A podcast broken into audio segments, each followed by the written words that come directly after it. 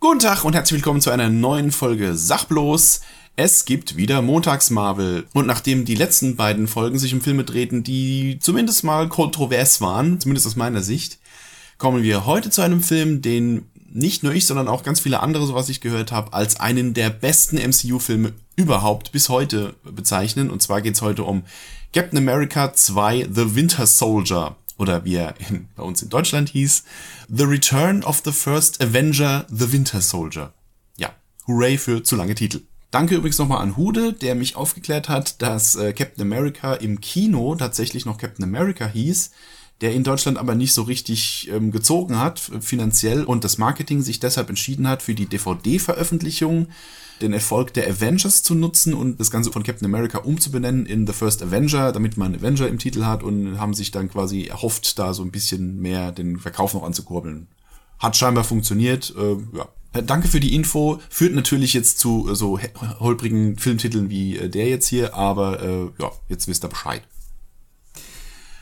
Regie geführt haben diesmal erstmalig im MCU die Russo Brothers, Anthony und Joe Russo die haben sich zuvor tatsächlich, glaube ich, nur mit Fernsehserien beschäftigt, ähm, von denen mir eigentlich keine so wirklich was sagt, außer Arrested Development. Die habe ich zwar noch nicht geguckt, aber zumindest der Name sagt mir was. Und ich glaube, ähm, Winter Soldier war ihr erster großer Kinofilm, wenn ich das richtig sehe. Und da haben sie dann, da war tatsächlich schon mal ziemlich geile Arbeit abgeliefert.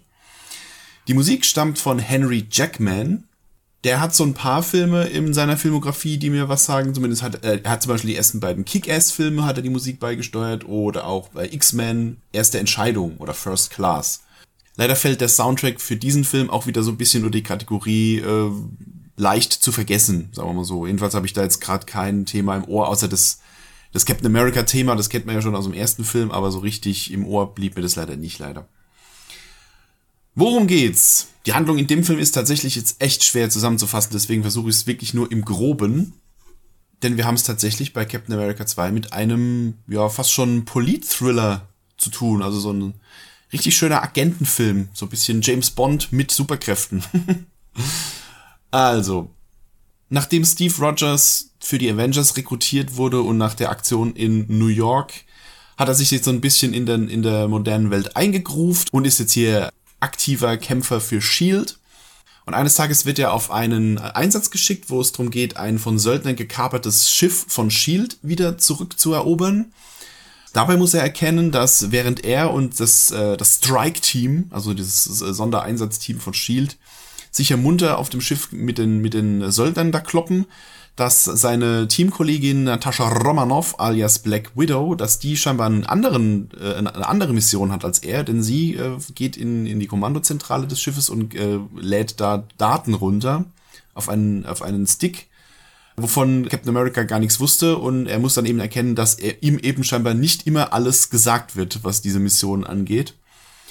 Daraufhin wieder zurück im Shield-Gebäude wird äh, konfrontiert er Nick Fury damit und fragt ihn, ob er dann jemals aufhören kann zu lügen. Und äh, ja, er muss dann eben erkennen, dass er eben immer noch nur ein Soldat ist und eben nicht immer in alle Details eines Plans eingeweiht wird. Dennoch eröffnet Nick Fury ihm einen großen Plan, den Shield verfolgt, denn sie haben drei neue Helicarrier erschaffen, die mittels Stark-Technologie äh, quasi unbegrenzt in der Luft bleiben können und die quasi bis an die Zähne bewaffnet sind und mit Spionagesatelliten gekoppelt sind. Das heißt, die hätten jetzt auf die, mit den Dingern die Möglichkeit, jedes gewünschte Ziel auf der Erde binnen Sekunden auszuschalten. Das Ganze nennt sich Projekt Insight und soll so eine Art Präventionsprogramm sein. Also sie, sie hätten damit die Möglichkeit, potenzielle Bedrohungen für Shield und äh, ja eben für die Menschheit eben schon im Vorfeld auszuschalten. Den Plan findet Captain America nicht so geil, weil er eben kein Freund davon ist, Bedrohungen schon quasi nur auf Mutmaßungen hin auszuschalten, sondern er ist halt mehr so der Mensch, der halt hingeht und einschreitet, wenn es akut wird. Aber ja, der große Plan von Shield ist eben dieses Projekt Insight an den, an den Start zu bringen.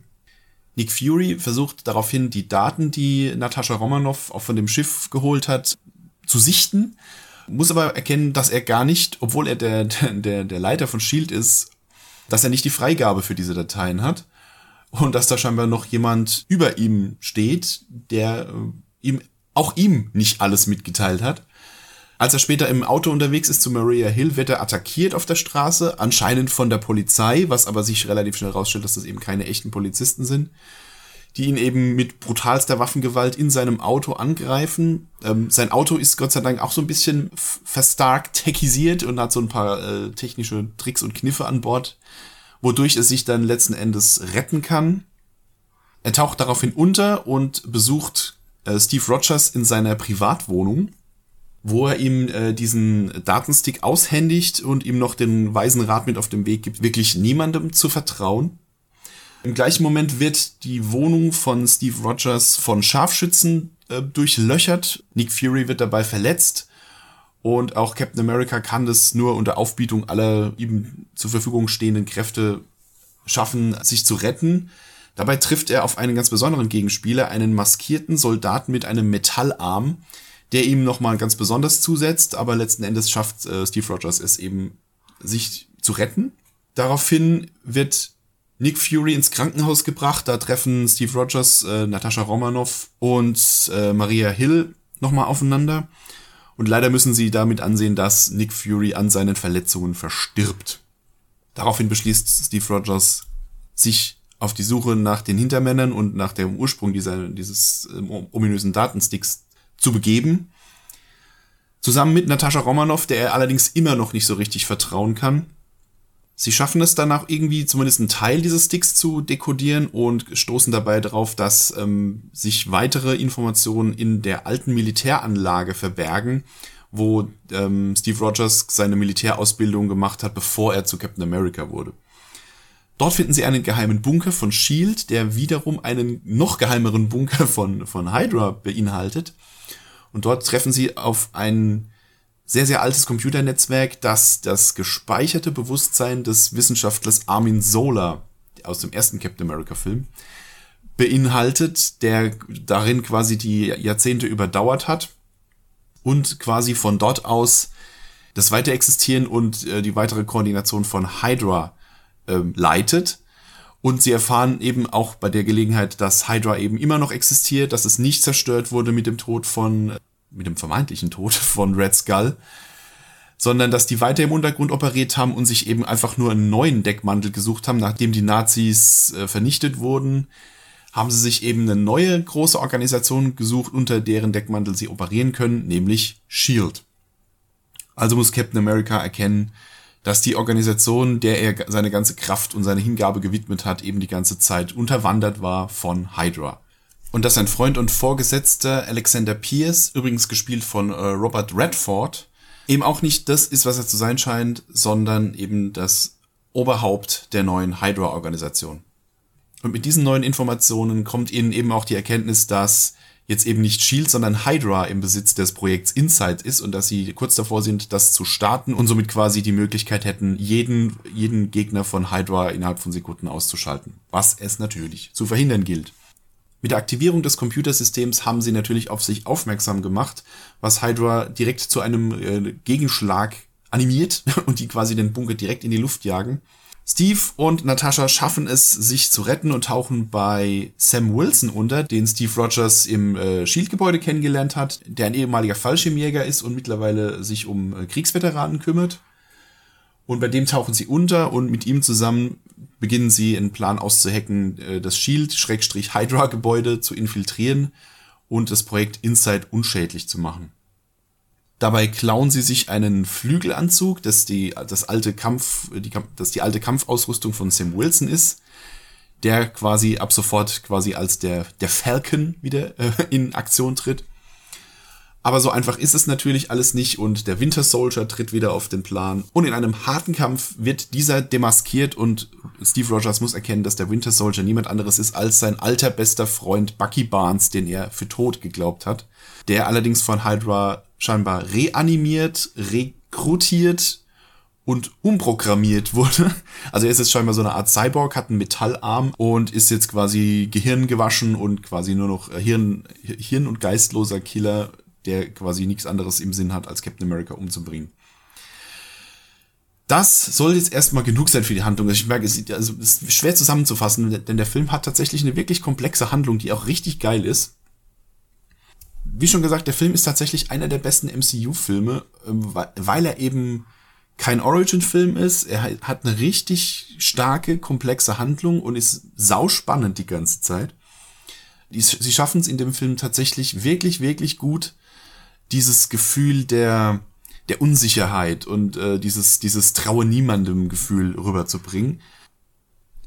Wir haben ja mit Captain America einen Helden, der zumindest am Anfang sehr, sehr schwarz-weiß gedacht hat. Also er ist der Held und die Nazis sind die Bösen und dann gehen wir da hin und hauen die aufs Maul und dann ist der Tag gerettet.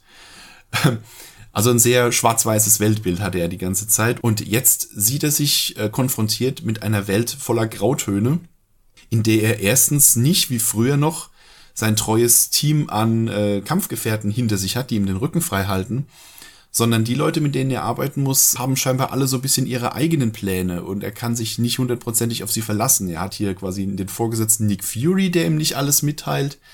Äh, Natascha Romanoff hat ihre eigenen Pläne scheinbar und ihre eigenen Missionen und teilt ihm nicht alles mit. Sein Strike-Team, das ihm scheinbar den Rücken frei halten soll, entpuppt sich ja dann auch irgendwann als fremd gesteuert, beziehungsweise dass sie eben gegen ihn arbeiten. Und zu guter Letzt entpuppt sich sein Vorgesetzter auch als Feind und sogar seine Nachbarin, die er versucht so unbe unbeholfen anzuflirten, entpuppt sich als Shield-Agentin. Ist auch nicht das, was sie zu sein scheint. Also der Mann, der immer genau wusste, wo der Feind ist und wer ihm den Rücken frei hält, sieht sich auf einmal völlig alleingelassen konfrontiert mit einer Welt voller Menschen, denen er nicht vertrauen kann. Und das kombiniert mit dieser unbesichtbaren Bedrohung von, von Hydra, die ja auch über die Hälfte des Films noch gar nicht zutage getreten ist, schafft echt eine sau gute Spannung in dem Film, die sich bis zum Ende durchzieht und man auch wirklich die ganze Zeit nicht so richtig weiß, wer ist jetzt eigentlich gut und wer ist böse. Also was die Spannung angeht, wirklich ganz, ganz toll. Die Action ist fantastisch. Ja, wir haben ja hier mit den zwei Hauptprotagonisten äh, Captain America und äh, Natascha Romanoff zwei Helden, die wirklich sehr viel physisch austeilen. Also die können keine Blitze schießen oder sonst irgendwas. Die haben zwar ihre technischen Gimmicks, beziehungsweise sein Schild und so weiter. Also es gibt eben sehr viel physisch aufs Maul, was wirklich sehr, sehr gut choreografiert ist und sehr viel Spaß macht, dazu zu gucken. Die Kämpfe mit dem Winter Soldier gehen, sind richtig hart und ruppig. Also der, macht ja auch keine Gefangenen. Und also was, was die, die Action angeht, haben wir hier wirklich einen, einen äh, Action-Thriller, in bester, in bester James Bond oder sonst, oder am besten noch in bester Born-Manier, weil die gehen ja noch, noch ein bisschen mehr auf, äh, auf die Fresse, was das angeht. Die Autoverfolgung äh, hier Nick, äh, von Nick Fury ist sehr, sehr geil inszeniert. Ich bin eigentlich kein großer Freund von Autoverfolgungsjagden, aber die ist wirklich geil inszeniert. Zusammen mit den mit dem technischen Schnickschnack, den er da in seinem Auto eingebaut hat, ist das schon wirklich spannend gemacht. Man merkt vor allem da, äh, dass der Film so ein bisschen mit Wackelkamera gedreht ist. Das bin ich eigentlich kein sehr, sehr großer Freund von, weil ich das auf Dauer echt anstrengend finde, aber es geht in dem Film. Also man kriegt es einigermaßen, es guckt sich weg, sagen wir mal so. Es gibt die berühmte Fahrstuhlszene, eine der besten Action-Szenen, die ich kenne.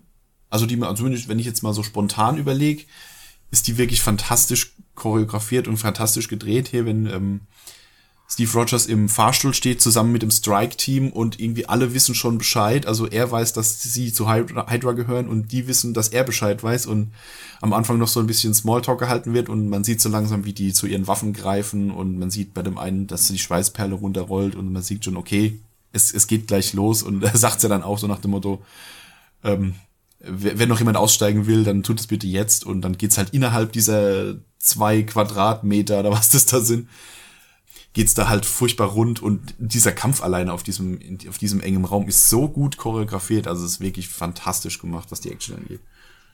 Aufgelockert wird das Ganze mit sehr viel schönen, äh, ruhigen Charaktermomenten. Wir haben hier zum Beispiel das ähm, Wechselspiel zwischen Steve Rogers und Natascha Romanoff, die jetzt quasi Arbeitskollegen und schon eigentlich schon sehr gut befreundet sind und Natascha ihm die ganze Zeit ähm, versucht zu verkuppeln mit irgendwelchen Frauen, die sie kennt und ihn, ihm dazu bringen will, dass er endlich mal sich eine sich eine Freundin sucht und die dann auch in den in den abgefahrensten und aufregendsten Situationen mitten im Einsatz immer noch mal sich drüber halten. Hey, was ist denn hier mit der aus der Buchhaltung? Die ist doch ganz nett und so. Das ist eigentlich immer auch immer ganz putzig. Dann äh, haben wir hier Auftritt Sam Wilson, der ist halt auch ein sehr sympathischer Charakter hier zum Beispiel die, die Szene am Anfang, wo sie Runden laufen und äh, äh, Captain America überholt ihn dauernd und nach, sagt ihm, hebe Achtung links und rennt an ihm vorbei und Das, also diese, diese Dynamik zwischen den zwei ist immer ganz sympathisch. Also Falcon wird übrigens gespielt von Anthony Mackie. Den Schauspieler kannte ich bis zu dem Punkt überhaupt nicht. Den sieht man jetzt erst seit Avengers so ein bisschen immer wieder mal in anderen Rollen, aber bis zu dem Zeitpunkt äh, kannte ich den tatsächlich nicht. Aber der äh, spielt die Rolle tatsächlich auch sehr, sehr sympathisch. Ähm, es gibt ein Wiedersehen mit Peggy Carter, die mittlerweile eine sehr, sehr alte Dame ist, die im Bett liegt und, ähm, naja, jetzt nicht mehr allzu viel Zeit hat und äh, Steve Rogers besucht sie eben immer wieder und holt sich bei ihr so ein bisschen moralischen Beistand. Und es ist so ein bisschen traurig zu sehen, dass er eben seine große Liebe eben ver quasi verpasst hat und sie jetzt quasi schon auf mehr oder weniger auf dem Sterbebett liegt und er nur noch an ihrem Bett sitzen kann und ah, ja, alles ganz tragisch. Ja, dass Bucky der Winter Soldier ist, ähm, fand ich, habe ich ja im letzten Captain America schon mal kurz erwähnt. Also man, man sieht ihn halt in dieser, in seiner Todesszene wirklich so abstürzen, dass ich wirklich mich frage, wie haben sie den wieder zusammengebaut, weil er stützt da mehrere hundert Meter in eine Schlucht. müsste eigentlich wirklich komplett matsch sein, wenn er da unten ist. Ähm, aber Hydra hat super Technik am Start und sie kriegen ihn wieder flott gemacht mit einer schicken Gesichtsmaske und einem noch schickeren Metallarm. Der Winter Soldier ist, ja, ein ganz cooler Gegenspieler, ähm, auch wenn er für einen Film, der so handlungsgetrieben ist, eben leider so gar nichts beiträgt, weil er eben nicht, nicht spricht oder nur ganz selten was spricht. Gerade gegen Ende sagt er ein bisschen was, aber vorher ist er eben komplett stumm äh, und ist halt wirklich diese, diese, diese stumme Killermaschine. Da gefällt er mir dann tatsächlich später in den späteren Filmen, wenn er wieder ein bisschen mehr Persönlichkeit kriegt, äh, wieder ein bisschen besser. Aber der Knackpunkt bei diesem Gegenspieler ist eben, dass er eigentlich der beste Freund des Protagonisten ist und äh, dieser ihm dann eben nicht einfach so äh, ohne Hemmungen aufs Maul haut und ihn, sondern äh, dass Captain America da quasi dauernd in Gewissenskonflikt ist. Äh, er möchte ihn retten, er möchte ihn nicht verletzen, während der Winter Soldier eben äh, in seiner Programmierung eben voll auf Zerstörungsmodus ist und äh, Captain America das ein oder andere Mal da wirklich einstecken muss weil er sich eben nicht traut, mit voller Kraft zu kämpfen. Das macht eine ganz geile Dynamik aus.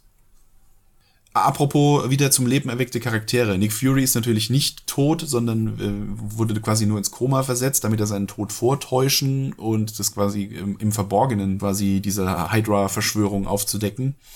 Ja, bin da mal, wie gesagt, kein großer Freund davon, äh, tote Charaktere wieder zu beleben, aber in dem Fall äh, passt eigentlich schon, weil er ist, er ist eben der Superspion vor dem Herrn und ähm, ja, das passt eigentlich schon ganz gut zur Rolle. Apropos vor dem Herrn, es gibt ja ein kleines Easter Egg, nämlich am Ende, wenn ähm, Captain America, Falcon und Nick Fury am Fake-Grabstein von Nick Fury stehen, dann kann man lesen, dass auf dem Grabstein ähm, The Path of the Righteous Man steht was ein Zitat aus Pulp Fiction ist. Und zwar aus diesem, aus diesem Fake-Bibel-Zitat, das Jules immer zitiert, kurz bevor er jemanden abknallt. Also es ist eine kleine Anspielung auf Samuel L. Jacksons Rolle in Pulp Fiction und eine kleine Meta-Gag-Verbeugung der Regisseure an äh, Quentin Tarantino. Ansonsten bleibt mir gar nicht viel zu sagen, außer dass es wirklich ein sehr, sehr geiler Film ist. Ein, ein großartiger Agenten-Thriller mit Superkräften. einer der spannendsten, wenn nicht der spannendste MCU-Film überhaupt und auf jeden Fall, auf jeden Fall auch für Leute, die vielleicht mit Superheldenfilmen nichts am Hut haben, eine Cook-Empfehlung, weil der eben auch ohne das ganze Marvel-Gedönse drumherum irgendwie als Film funktioniert, ohne dass man jetzt hier irgendwie mit Superkräften oder sonst wie klarkommen muss. Also auf jeden Fall ganz, ganz viele Daumen hoch für diesen Film. Es gibt wieder eine Post-Credit-Scene, beziehungsweise sogar zwei in dem Fall. Wir sehen das Innere einer weiteren Hydra-Einrichtung. Also Captain America hat immer noch einiges zu tun. Er hat immer noch nicht alle ausgeräuchert. Und zwar sehen wir einen weiteren Bösewicht, nämlich Baron von Strucker. Irgendwie albern dargestellt von Thomas Kretschmann.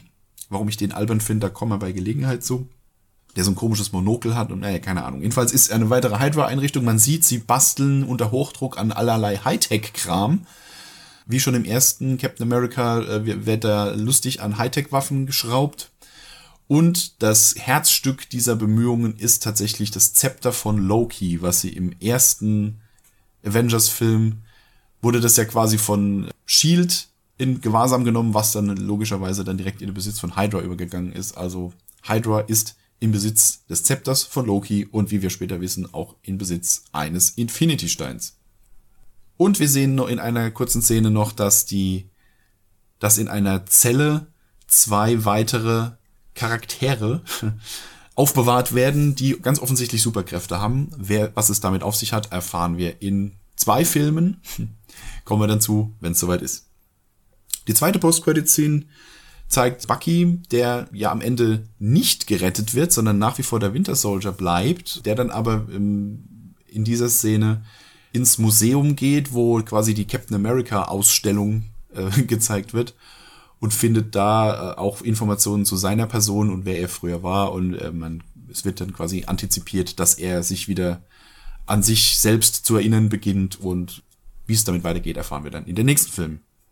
Yo, das war's zu diesem sehr, sehr geerdeten MCU-Film. In der nächsten Woche geht's dafür dann um einen Film, der so gar nicht geerdet ist, weil er nämlich im Weltraum spielt, nämlich die Guardians of the Galaxy. Und wenn es euch gefallen hat, dann seid da nächste Woche gerne wieder dabei. Äh, ich wünsche euch einen wunderschönen Abend, Mittag, Morgen, wann auch immer ihr euch das angehört habt. Und wir hören uns in der nächsten Woche zu Montags Marvel. Bis dann dann.